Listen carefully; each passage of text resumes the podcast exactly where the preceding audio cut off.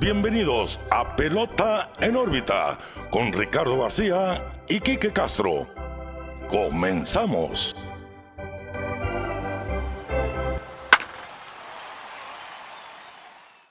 Hola, ¿qué tal amigos? Bienvenidos a una nueva edición, un nuevo episodio, el número 75, el 75 de Pelota en órbita. Estamos bien contentos de estar un lunes más con ustedes, sobre todo porque acabamos de pasar una semana de locos. Quique, ¿qué onda? ¿Cómo estás? ¿Cómo la viviste sobre todo? Muy bien, Ricardo. La verdad ha sido una tremenda semana de béisbol que hemos vivido. Eh, la lucha de los Wildcards, lucha por divisional hasta el último día, la verdad, una nota excelente para esta temporada.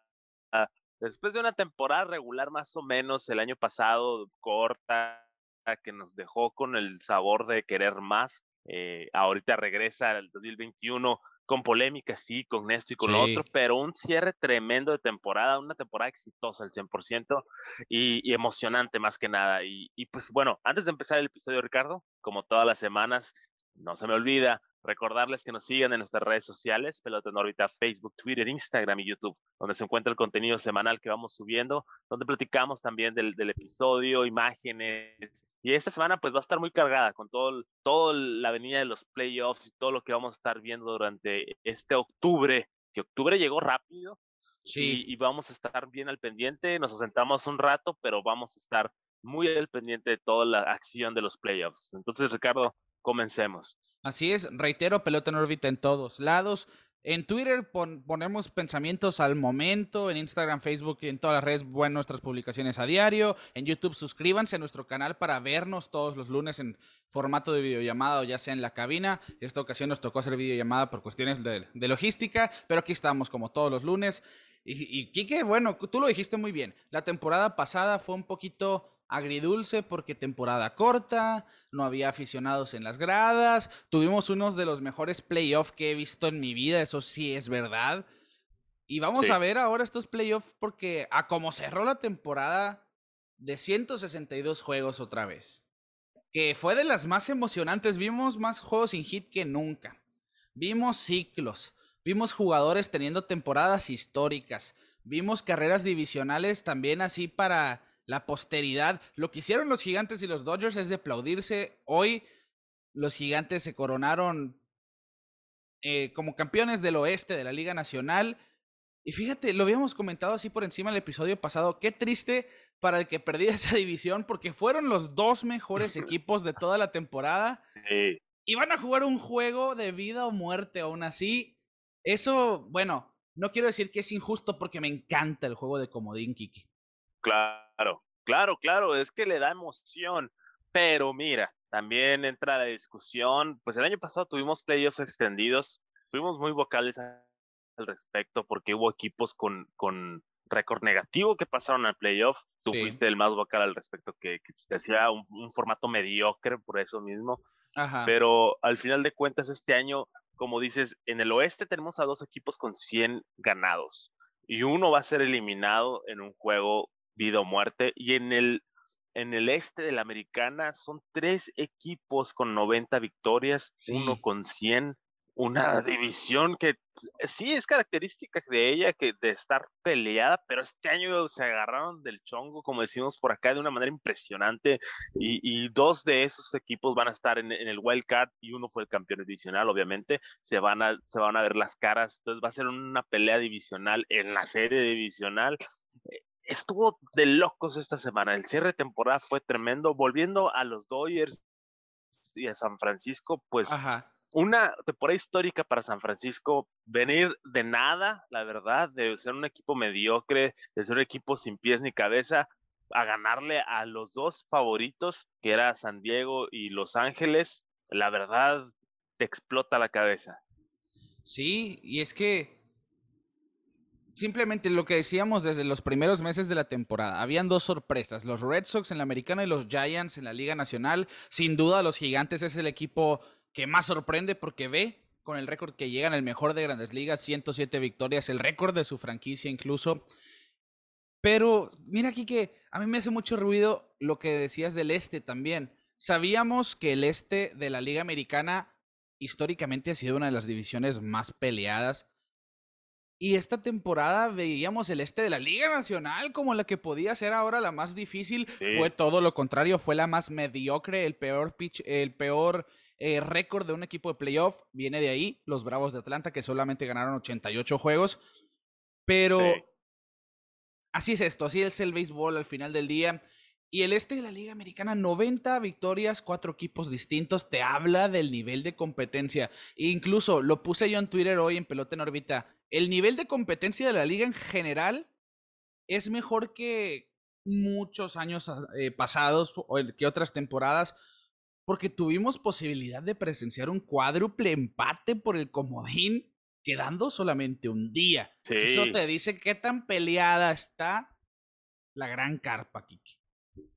Así es, la liga en general, ¿no? Pero ya si te vas por las divisiones, pues ahí sí vemos unos desbalances muy feos. Eh, hablamos del este como la más fuerte, pero si te vas a la central, ahí sí hubo 13 juegos de diferencia, en el oeste hubo 5, 6, o sea, mm, hay más o menos el balance, pero en general la liga totalmente competitiva abre la conversación al playoff extendido. No sé qué opines tú o de eliminar lo que viene siendo las divisiones. A mí eso no me gustaría para nada, porque sí, e, el, el, juego, divisional me gusta mucho, esas rivalidades que se generan, pero, pero es un año extraordinario el 2021 no me gustaría que lo tomaran como pretexto para ofrecer otra vez el playoff extendido, porque no quiero que vuelva a pasarlo el año pasado con Houston, por ejemplo, que estuvo a nada de la Serie Mundial, siendo un equipo abajo de 500 en temporada regular. Exacto, yo, yo estoy de acuerdo contigo y a mí también me fascina el formato actual divisional.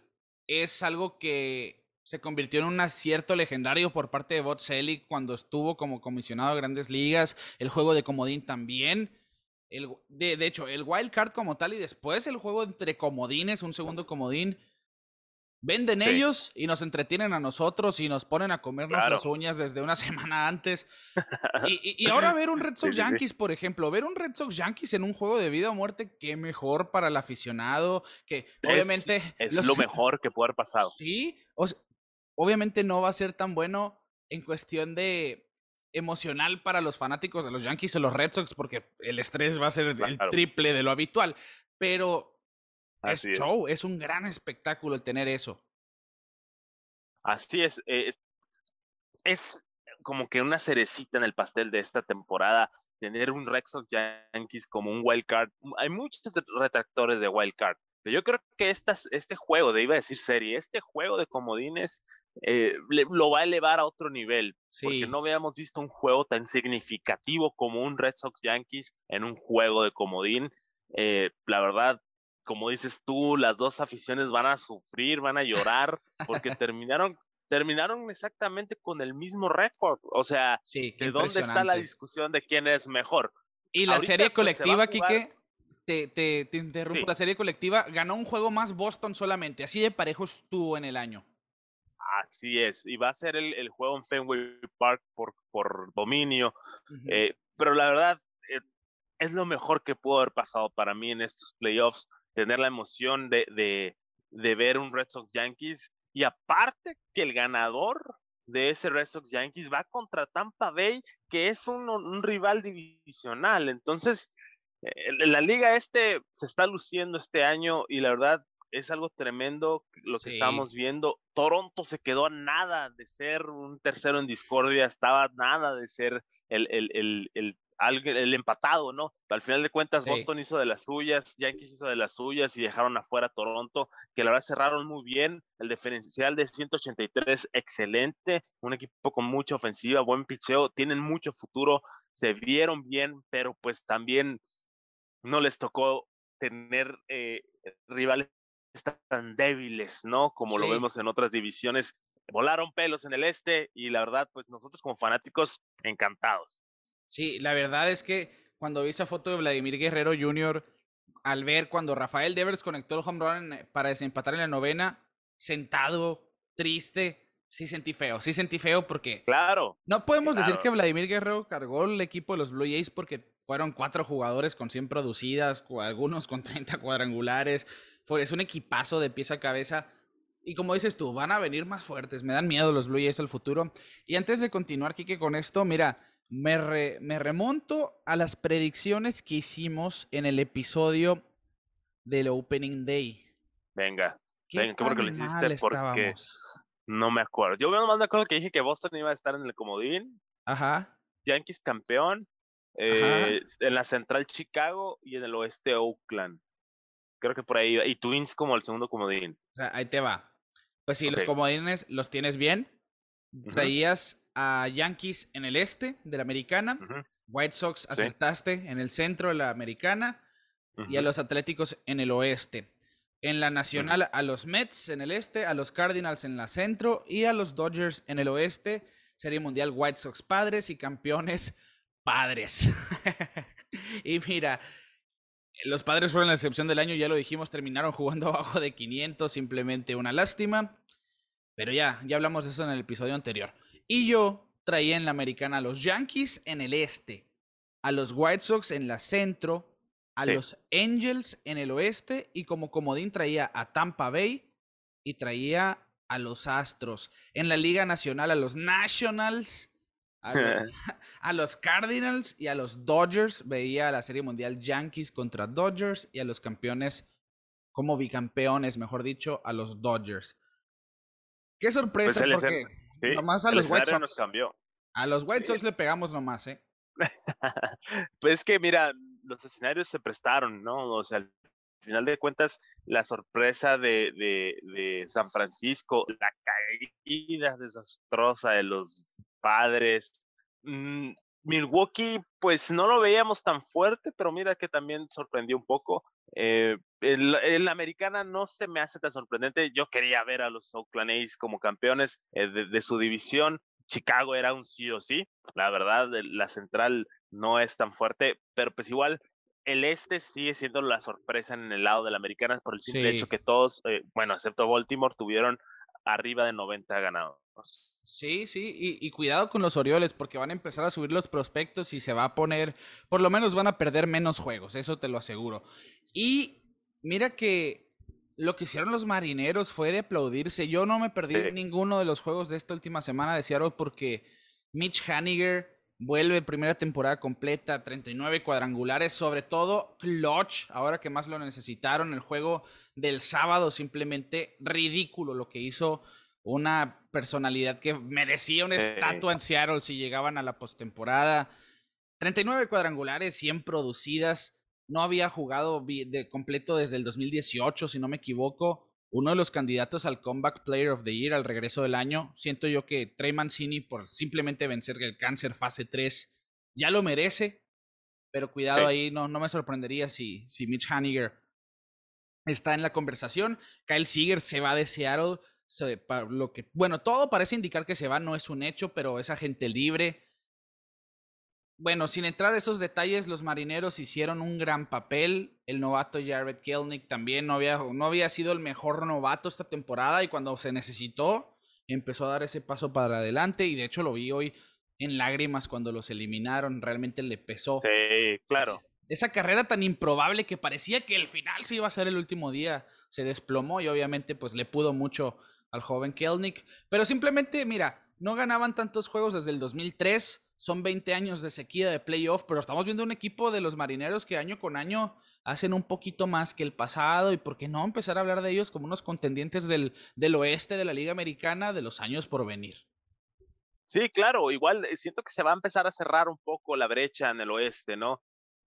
Eh, Seattle está presentándose como, como contendiente este año el próximo puede venir fuerte. Astros sigue siendo la fuerza de, la, de, la, de esa división. Oakland flaqueó de repente, están jugando muy bien, estuvieron muy enrachados, pero cayeron al final de cuentas. Y los angelinos, que cuidado con los angelinos, no lo demuestra el, el, el standing, ni, ni, los ganados ni perdidos, pero siento que están por hacer un movimiento fuerte para Ojalá. sobre todo picheo, que es lo que necesitan.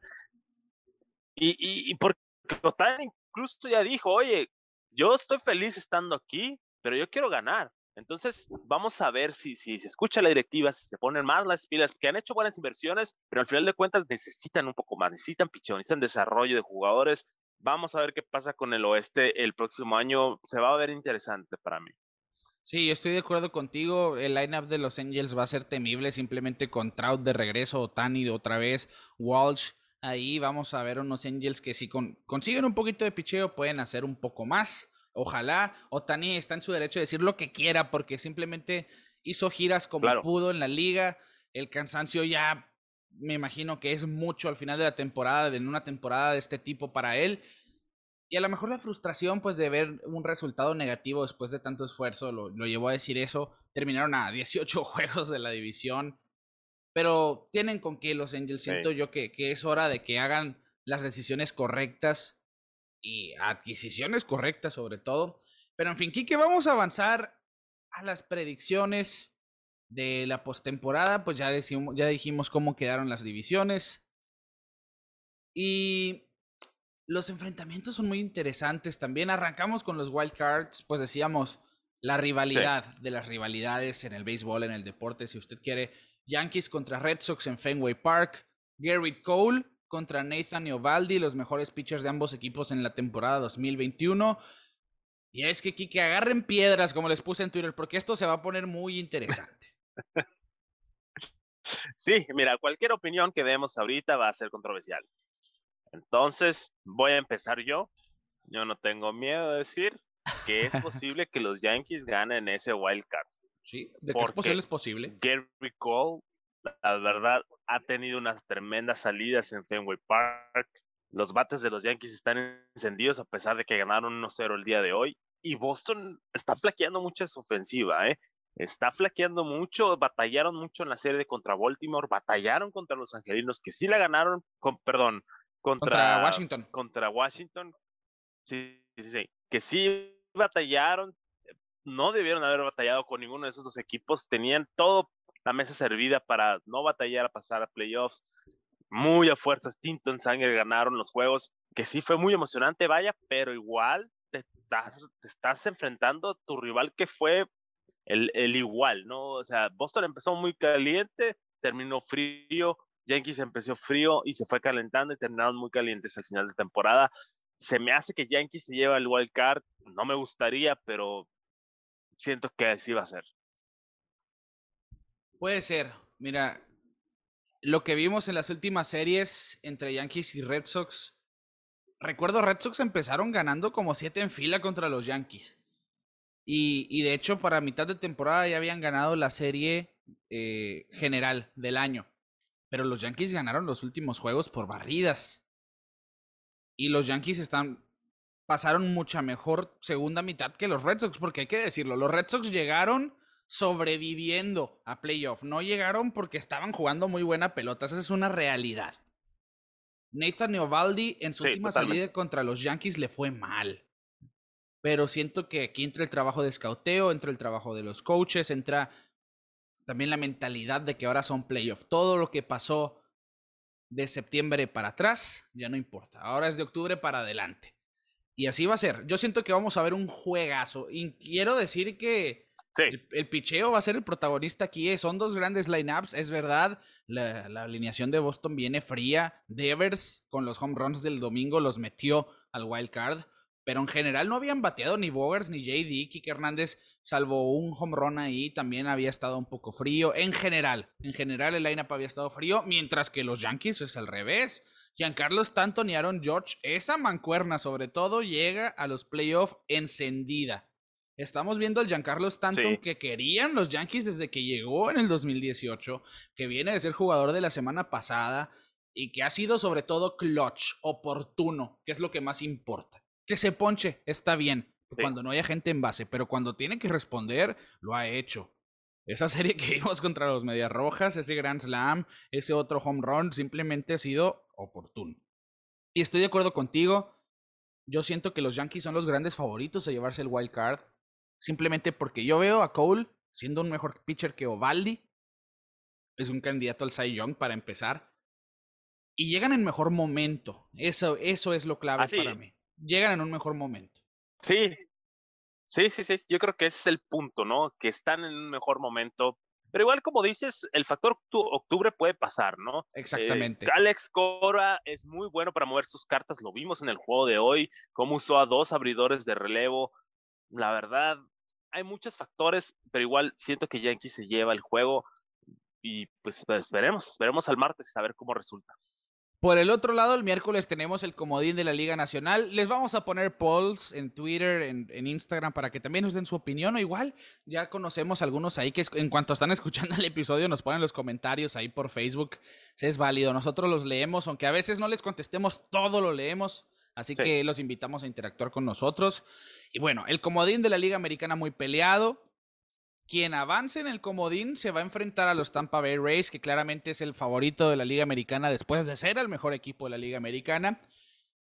Pero nos vamos al comodín primero de la Liga Nacional. Cardenales de San Luis, que están en mejor momento que nadie en el béisbol actual. Y los Dodgers, que son el mejor equipo, a mi parecer, en cuestión de staff. Adam Wainwright, el veterano de 40 años, que viene de una de las mejores temporadas de su carrera, que ya anunció, por cierto, que va a volver a 2022. Va contra Max Scherzer, son los pitchers ya anunciados. Y aquí yo sí me voy a ir por el factor de que los Dodgers son mejor equipo, la verdad, de pieza a cabeza, tienen mejor bullpen, tienen mejor rotación, tienen a un pitcher mucho mejor en cuestión de numeritos, en Max Scherzer. Y siento que es un staff muy completo, que Si es verdad, se van a perder a Max Monsi, es una baja muy bastante pesada. Muy, pero muy importante la de Max Monsi después de ese encontronazo en primera. Incluso lo descartan para una posible serie divisional, así que hay que tenerlo en cuenta. Pero ahí está Albert Pujols, tienen a Bellinger también, tienen como sufragar la ausencia de Monsi en la inicial. Y el equipo de San Luis también, cuidado, Arenado, O'Neill, Goldschmidt, Javier Molina incluso, que es uno de los jugadores que tiene hielo en las venas, es muy oportuno también va a ser un juegazo y también siento que aquí lo que va a brillar va a ser el equipo más inteligente y el picheo, Quique, pero al final veo a los Dodgers avanzando. Ese es el punto que yo iba a decir. Aquí es la prueba de oro de Dave Roberts. Muy criticado, muy criticado ya, a pesar de que acaba de ganar la Serie Mundial, es muy criticado Dave Roberts. Y en este juego vamos a ver cómo usa sus cartas. El e-, equipo de Dodgers, lo dijimos muchas veces, se maneja solo es un equipo repleto de estrellas, es un equipo favorito sí o sí. El hecho que esté en el wild card ya, ya como que te saca de quicio, ¿no? Pero también lo que hizo San Francisco fue algo de otro mundo. Sí. Pero es la prueba de oro porque lo mismo, lo que tú dices, la ofensiva de San Luis no perdona. Tienen bates muy fuertes, muy oportunos y bates probados en postemporada. Vamos a ver cómo reacciona Arenado y Goldschmidt, dos jugadores que la verdad no han tenido mucha, mucha experiencia en postemporada por los equipos en los que estuvieron anteriormente, pero siento que, que si hacen clic ofensivamente pueden tumbar a los Dodgers fácilmente. Sigue siendo mi favorito Dodgers, pero no le quita lo interesante al juego. Eh, sí, el, el, abridor de San Luis ya no es el super megas como es Scherzer en este momento, pero la veteranía de los dos va a ser un factor muy importante. Cualquiera de los dos puede ganar este juego. Yo me inclino más por Dodgers por la profundidad, pero pues como te digo, es la prueba de oro de Dave Roberts. Ahora sí, sus haters o los que le van a Dave Roberts van a, van a llegar a un acuerdo después de este juego. Sí, es que tú lo dijiste, es un equipo que se maneja solo y el que no, no del resultado que se espera. Obviamente a los fanáticos de los Dodgers les molesta mucho y es que al final es un juego solamente. En el wild card puede pasar lo que sea. Obviamente, si estamos hablando de una serie, los Dodgers son el amplio favorito porque tienen mejor rotación y mejor equipo. Pero en un juego con que Wainwright salga intratable, con que Scherzer llegara a salir titubeante, que los, los bateadores no salgan en su mejor día, bueno, por eso el wild card a veces es por eso se llama así en inglés. Wild card es una es algo salvaje, es locura. Y no, no, se puede esperar nada, realmente. No se puede esperar nada del wildcard, simplemente emocionarse por él, sintonizarlo y ver quién va a avanzar, porque en la Liga Americana decíamos, quien avance va a enfrentar a los Rays. Y yo veo que quien avance no le va a ganar a los Rays, Kiki. No está Glasnow, si es cierto, no está Rich Hill, pero ya demostraron que no los necesitan. Wander, Wander Franco empezó frío, terminó siendo terminó cerrando con la racha más larga para un jugador de 22 años o menos, poniéndose en base, pasando a Frank Robinson. Lo vimos con turnos de todo un veterano en la caja de bateo en esta serie contra Yankees. Y el lineup de Rays con Nelson Cruz también. Hay que recordar Randy Arozarena, uno de los favoritos al novato del año de la Liga Americana. Shane Bass, probablemente que subió a la recta final de la temporada. Solamente hizo tres aperturas, pero estuvo de lujo en, en todas. Y muy probablemente tenga un rol importante en los playoffs. El equipo de los Tampa Bay Rays, su staff, como está conformado actualmente, es de temerse, Quique. Y siento yo que ni, los Red Sox ni los Yankees, pasando el wild card, pasan de ahí. No creo yo tampoco, la verdad.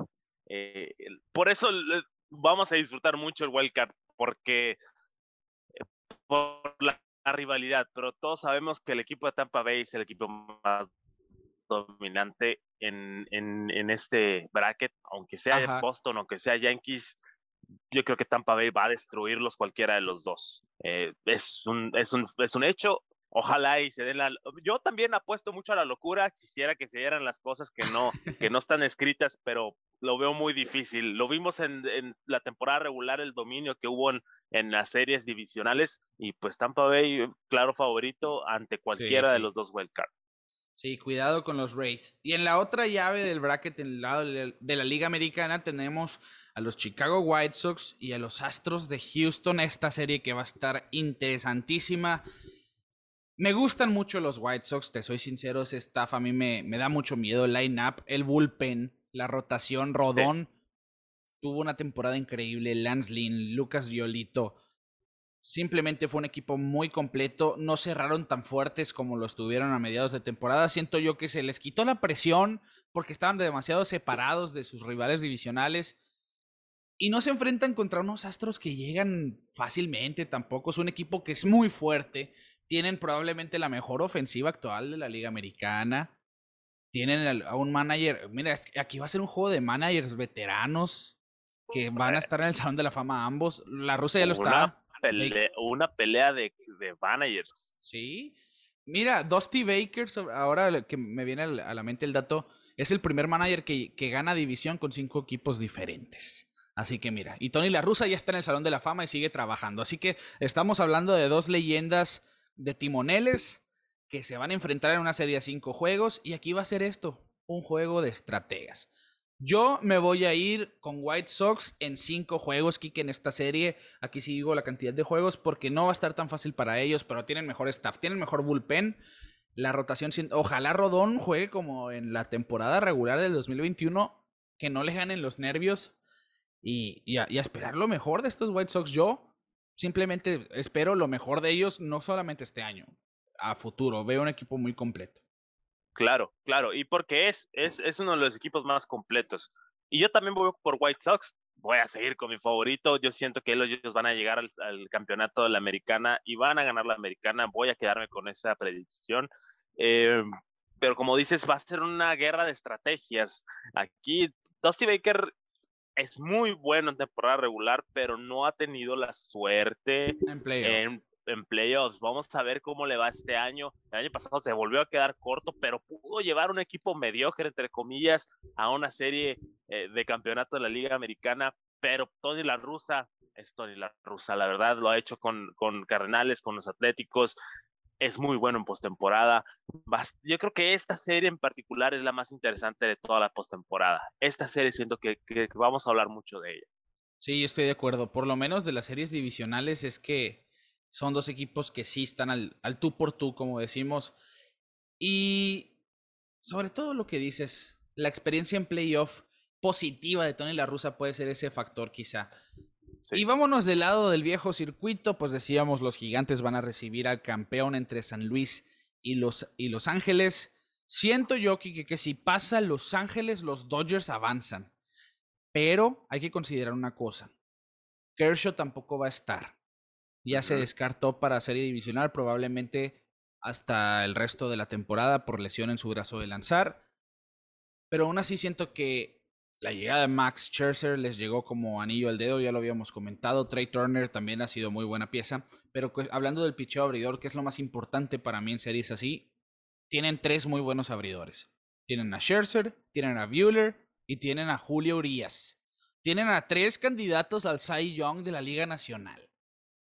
Simplemente los veo muy sólidos en ese aspecto. El cuarto abridor no me preocuparía, pues cualquiera, ya sea Gonsolin, ya sea incluso David Price, darle un rol ahí, ¿por qué no? Con que tire sus cinco entradas decentes, van a estar conformes los, los Dodgers en ese aspecto. Pero tienen tres abridores muy buenos para los playoffs. Julio Urias a nosotros nos sorprendió en la postemporada anterior porque en el rol que venía, rol que resolvía. Y esta temporada, el líder de victorias de toda la gran carpa. Y los gigantes sí, son el equipo más oportuno de las grandes ligas. Ningún equipo tuvo más home runs como bateadores emergentes. La Monte Wade lo vimos siendo super clutch. Chris Bryant fue una gran adquisición. Buster Posey con un gran año regresando a las grandes ligas. Simplemente un equipo muy completo. Lo que hizo Gabe Kapler es de aplaudirse. El equipo con más victorias no es para menos. Pero siento que la rotación, salvo Kevin Gossman, eh, lo que es Desclafani, lo que es Logan Webb, lo que es eh, Alex Wood, Johnny Cueto, no están al nivel que la rotación de los Dodgers. No es mala, aclaro, no es una mala rotación. Pero me gusta más la de los Dodgers, se me hace mejor. Pero al final, mira, los gigantes han demostrado que esto no es de nombres, es de hombres, realmente. es. Y pueden pegar esa sorpresa en una serie ahí. Así es, la verdad, eh, mira, si pasa San Luis, no creo que metan las manos contra gigantes, mi opinión. De acuerdo contigo. Pero si pasa Dodgers, ahí va a estar muy interesante. Por lo mismo que dices, la profundidad de Dodgers es impresionante. Es un, es un monstruo de equipo. Simplemente, pues, no le voy a decir suerte, pero lo sorprendente que hizo San Francisco es ganarle la división a los Dodgers después de tantos años de dominio. Eh, ya su papel, ya con eso se pueden quedar. Claro. Si los eliminan, pues ni modo. Así es el béisbol. Pero sí, yo también pienso que si Dodgers gana ese comodín, va a poner en problemas al equipo de San Francisco. Eh, también puede ser que San Francisco siga dando la sorpresa y empuje un poquito más y supere a los Dodgers. Eh, va a estar muy interesante esa serie también. Eh, y también por la rivalidad, ¿no? Es como el equivalente a un Yankees Boston en la Liga Nacional para mí.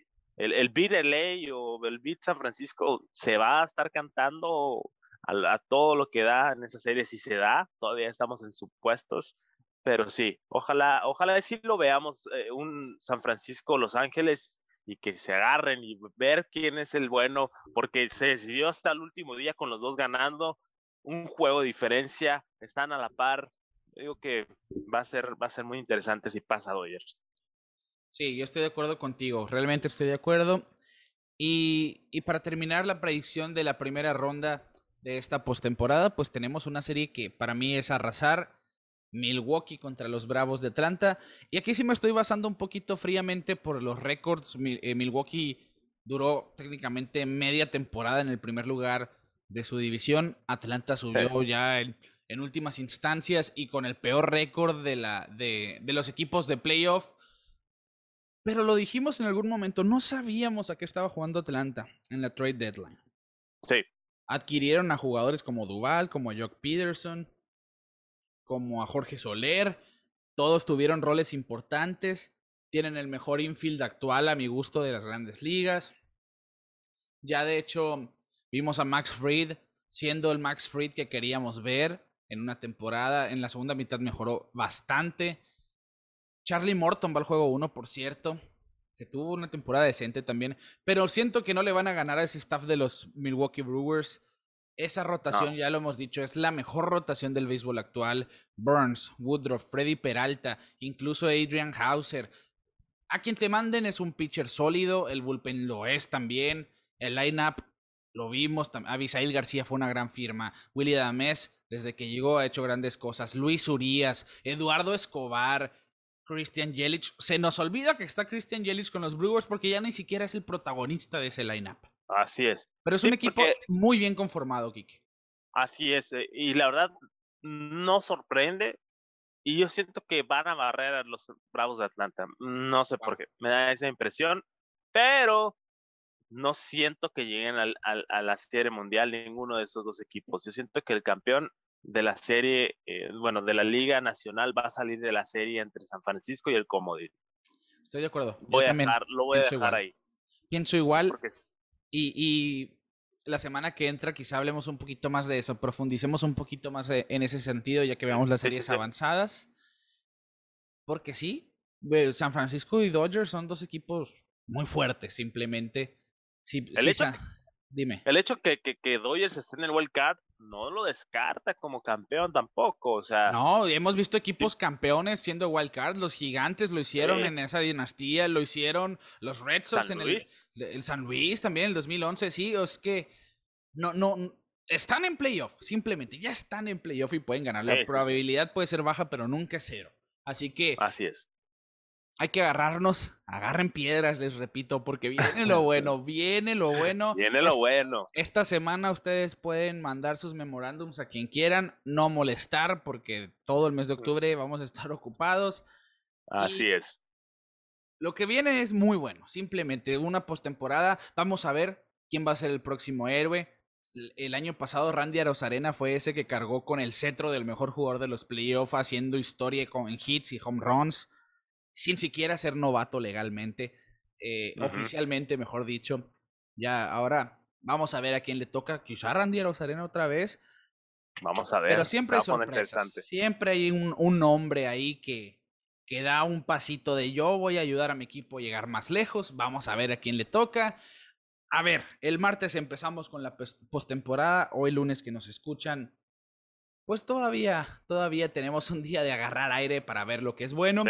Y terminamos con las predicciones de esta temporada y nos vamos, Quique, a numeritos finales de jugadores a los que hemos seguido, los lideratos y sobre todo de, de nuestra sangre, la mexicana, Quique, porque qué emoción ver al campeón de victorias desde 1986 nadie lo hacía siendo mexicano. Les vieron la publicación en redes sociales. Pues Julio Urias con sus 20 victorias es el mexicano número 2 en la historia del béisbol de grandes ligas que se lleva el título de, victorias en, el, en cualquiera de las dos ligas. Ahora en las ligas mayores, solamente Fernando Valenzuela lo había hecho. Es el cuarto apenas que llega a 20 victorias siendo mexicano, uniéndose a Valenzuela, de Diguera y Esteban Loaiza. Y es muy joven aún, eso es lo que me gusta y ya lo vimos, lo platicamos toda esta temporada aquí que quienes nos escuchan desde el principio estarán de acuerdo, sabrán notar lo que decíamos, Urias estaba listo para ser abridor y lo demostró clase de año el de Julio Urias. Personalmente no lo veo como el Cy Young, pero en la conversación va a estar simplemente 20 victorias y 3 derrotas es un récord que uno dice, wow, algo hizo bien este muchacho. Sí, es cierto, está en unos Dodgers que, que obviamente lo apoyan mucho en ese sentido del récord, pero una efectividad de 2.96, 185 entradas con 195 ponches, un whip de 1.01. Excelente temporada la del Culichi, Así es, yo sí lo pongo en el top 5 de Cy Young eh, de este año la verdad te dije, yo te dije, podés ver que gane 20. Gracias a Dios se logró. Por el orgullo, más que nada. Hemos visto la carrera de Julio Urias desde que empezó como el teenager y pasó por todos los problemas que tuvo con lesiones. Eh, estuvo saliendo el bullpen el año pasado, logró sacar el último out. Y Dave Roberts este año dijo: Julio Urias es parte de mi rotación. Dejó a un Sayón afuera con el nombre de David Price, con un contrato tremendo, y, se fajó Julio Urias, sacó la chamba, puso a México en el alto, y lo ha hecho desde que subió a la gran carpa, y la verdad estoy muy orgulloso del Culichi, eh, verlo crecer y verlo desarrollarse como el pelotero que es, porque ya no es la comparación con Fernando Valenzuela, como lo dijimos muchas veces, es Julio Urias, punto final. Yo creo que aquí le dio ese, ese signo de exclamación a, este enunciado, ¿no? Eh, lo pone, yo sí lo pongo en el top 5 para mí de, de, de, Sí, en el, top 5 yo lo, es más, yo lo tengo en el top 4. Fíjate, que porque para mí el Cy Young sale entre Zach Wheeler y Corbin Burns. Y va a estar difícil ahí porque hay criterios a, a tomar en cuenta. Corbin Burns porque hay que recordar ese récord que impuso de más ponches antes de dar base por bola para iniciar la temporada.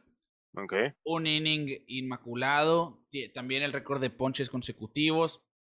También eh, el juego sin hit combinado junto con Josh Hader. Y termina siendo el líder de efectividad con 2.43. El problema aquí es que lanzó menos, 167 entradas, pero en esas 167 entradas ponchó a 234. Eso a mí me impresiona, son 12.6 ponches por cada nueve entradas. 11 y 5 su récord. Pero ahí te va lo de Wheeler. A mí, yo sí me voy por Wheeler por el equipo en el que está, porque vi sus juegos, porque lo tenía en el fantasy y como lo manejaron a veces me hacía enojar muchísimo. Le pedían más innings de lo que no iban con su bullpen a veces simplemente y pues se ocasionaba que le pegaran. Pero termina con un récord de 14 y 10 en 32 salidas que son más. Lanza 203 entradas, siendo líder de entradas lanzadas de la MLB. Ponchó a 247 siendo el líder de su liga y enfrentó a más bateadores que a nadie, 849. Y además, aquí lo, el bonus, como decía, pues los récords de Burns y ese juego combinado y demás. Tres juegos completos y dos blanqueadas. Nadie lanzó más que él en esos departamentos. Así que para mí, en ellos dos sale el Sayong, yo me voy con Zach Wheeler. Pero bueno, pues si ya nos vamos, ya, lo, ya nos vamos a, predicciones de premios. Yo, la verdad, le voy a dar el Cy Young a Mark Scherzer. A Scherzer, ok. Sí, la verdad, eh, la efectividad 2.46, 236 ponches, un whip de punto 86, que para mí esa estadística es muy importante, eh, en 30 juegos. La verdad, el cambio, el cambio que hizo Dodgers, o sea, ya era bueno en Washington, pero llegó a Dodgers y se superó a él mismo, ayudó a los Dodgers a, entrar en la racha en la que entraron para estar en la pelea por la división. La verdad, lo que hizo en general, impresionante. Yo sí le doy el, el, el a, a Mark Scherzer. Para mí, era eh, te decía que Julio Urias está en el top 4 porque para mí Scherzer estaba encima precisamente de que, que Julio. Y sí, qué impresionante, porque estaba teniendo un año muy bueno con Washington. 19 salidas con los nacionales, 2.76 de efectividad, un whip abajo de 90 de .89, pero lo que estaba ahí es que no, simplemente no, no, no, estaba ganando con el equipo, lo cambian, era gente libre, y si estaba tirando bien, llegó a tirar mejor.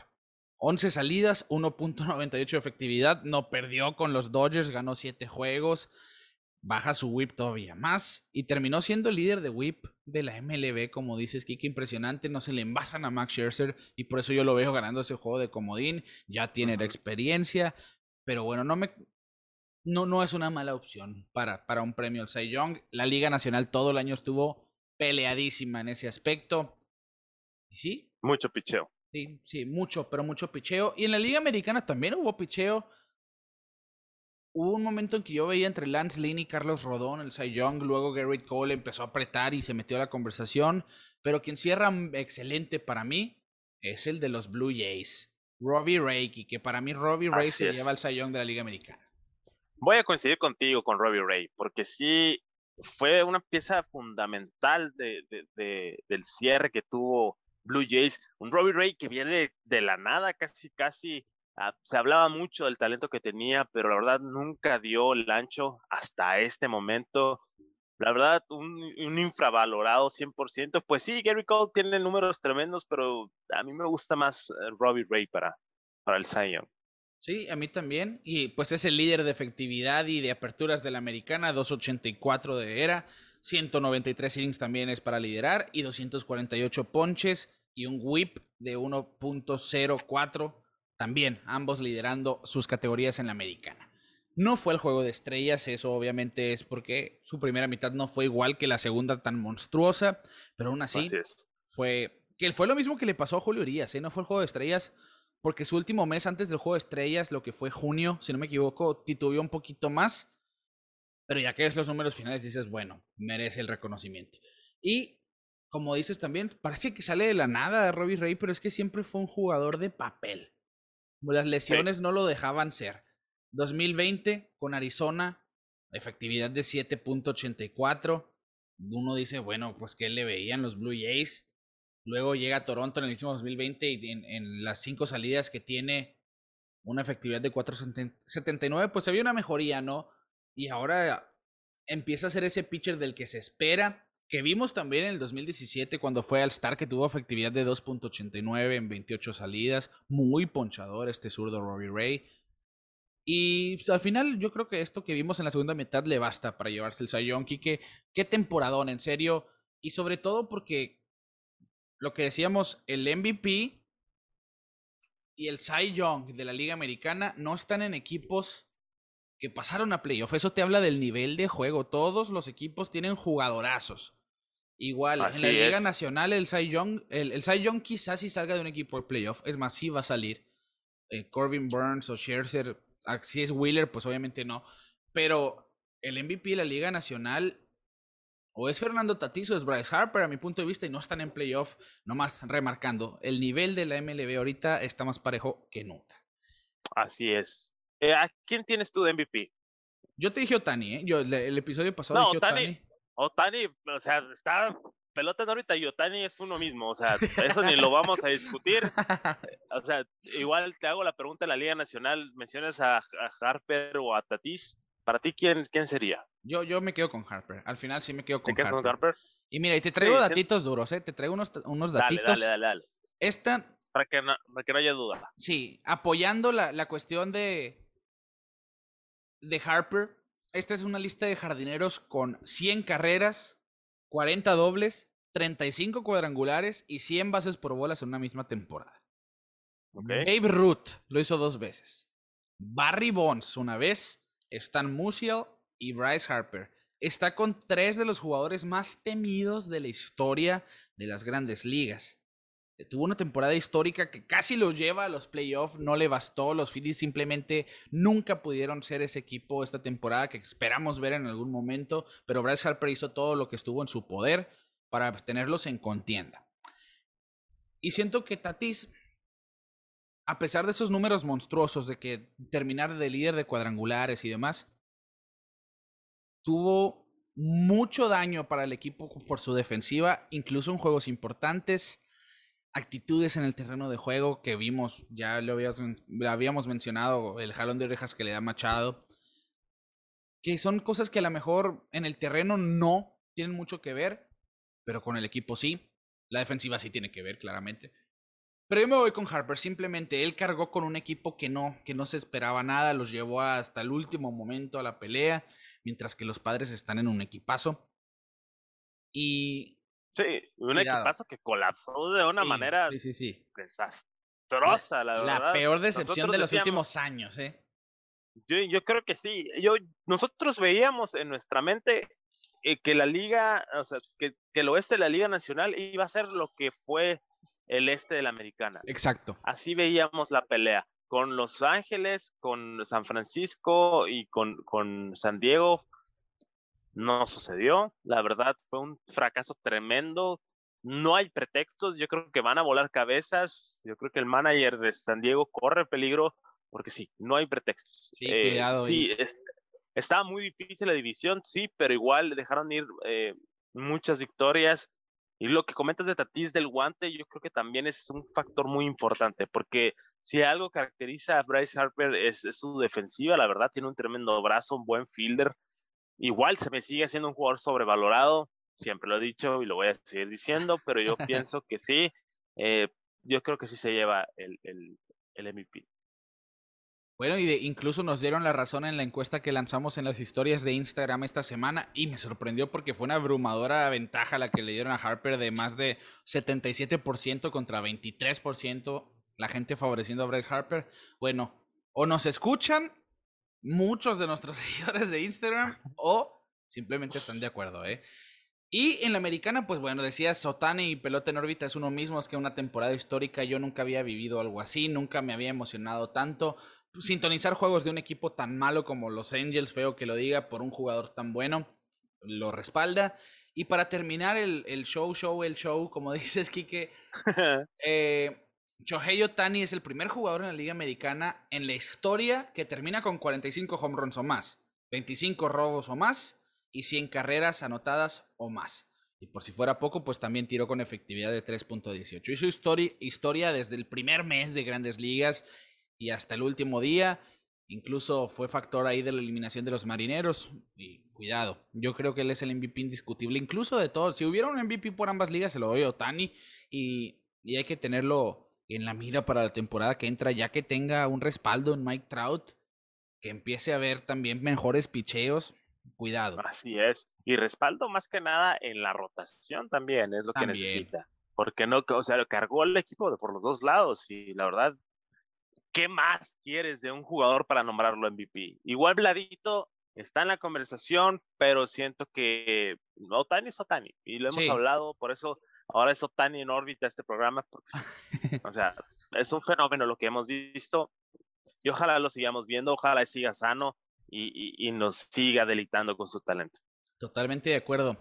Y ya para cerrar este episodio, Kike, vamos a mencionar, vamos a platicar un poquito de quiénes terminaron en el liderato de las estadísticas importantes del béisbol. Hablábamos de los lanzadores eh, candidatos al Cy Young, así que damos por visto ese tema y vamos con lo ofensivo, porque mencionas a Vladimir Guerrero Jr. Hoy, último día de la temporada, conecta su home run 48, empatan el liderato de cuadrangulares con Salvador Pérez, e incluso ahora es el jugador de 22 años o menor en la historia con más home runs en una temporada, pasando la marca de Eddie Matthews. Sin duda, una temporada histórica. Y por si fuera poco, bueno, decíamos en, en el futuro soy que pues el futuro de la pelota está en excelentes manos. Porque sí, Tatis, dijimos comentarios quizá un poco negativos en, la carrera del MVP, pero no deja de ser un jugador que muy bueno y que tiene muchos aspectos a mejorar, claro. Sí. Y termina también como líder de cuadrangulares en la Liga Nacional. Esto convierte la primera vez en la historia que ambos campeones de cuadrangulares del béisbol de grandes ligas tienen 22 años o menos. Así que mira, el futuro es hoy. El futuro es hoy, lo dijimos. Así es. El campeón de producidas termina siendo Salvador Pérez con 121, simplemente ridícula su temporada, numeritos del D-Show como receptor. Histórica. Hizo giras y jugó más juegos que nadie, 161 juegos, solamente descansó una vez siendo receptor. Bueno, miento, Marcus Simeon y Whit Merrifield no descansaron en toda la temporada, ¿eh? Que también Marcus Simeon lo vimos la temporada pasada, tuvo un temporadón, más, más cuadrangulares como segunda base en la historia, 45 en la temporada, y Whit Merrifield pues con los Royals hizo lo que pudo. Pero Salvador Pérez como catcher, 161 juegos, es como si un jugador normal hubiera jugado 250. Hay que verlo de esa manera, porque es mucho más desgastante. Bueno, Así es, y, y un gusto de, de, tener a Salvador Pérez en esa forma, la verdad, de, lo dije, yo dije cuando, cuando fue al, al Home Run Derby, ¿qué está haciendo Salvador Pérez ahí? Pues, mira, me dieron el chanclazo en la boca. Y dio show, ¿no? En el derby, ¿te acuerdas? Dio, dio muy buen espectáculo. Y asombroso. Y bueno, Otani, pues que se fue el número 3, ¿no? De la, Liga, de la Liga Americana. Sí, Otani que tuvo liderato por mucho tiempo, pero mi teoría es que se cansó simplemente, porque es una, el jugar, el hacer lo que él está haciendo como pitcher y como bateador y como corredor, como todo, obviamente iba, iba a cobrar factura en algún momento. Claro. El, campeonato de home runs pues se lo queda Habladito y Salvador Pérez, decíamos producidas. Ahí se quedó eh, eh, Salvador Pérez. Y el campeón de bateo fue Trey Turner en la Liga Nacional, 328. Julie Gurriel en la Liga Americana con 319. Y Juan Soto, que tuvo una monstruosa segunda mitad, terminó líder de bases por bolas también. Simplemente vimos muy buenas temporadas ofensivas por jugadores que no esperábamos, como Yuli Gurriel. Yo jamás me esperé ver a Yuli Gurriel teniendo una temporada de Champion Bat. Que siendo el primera base de los Astros, cuidado con el Yuli, sabemos que es peligroso, que es muy oportuno también. El campeón de robo de bases, Kike, fue Starling Marte con 47. Pero aquí lo curioso es que él quedó entre los líderes de la Liga Americana y de la Liga Nacional para cuando estaba con Miami. Él hizo, de hecho hizo historia, ¿eh? En ese sentido. Estaba en el top 5 de ambas ligas. Increíble Starling Marte. Así es, sí, y la verdad una buena adquisición por los Atléticos de Oakland. Al final de cuentas se quedaron cortos, una lástima, pero el Marte hizo su trabajo. Ese cambio le cayó como anillo al dedo y, fue un buen papel el que hizo en, en, Atléticos. Y pues la verdad, tristemente no pasaron. Quería ver a Marte en postemporada, la verdad.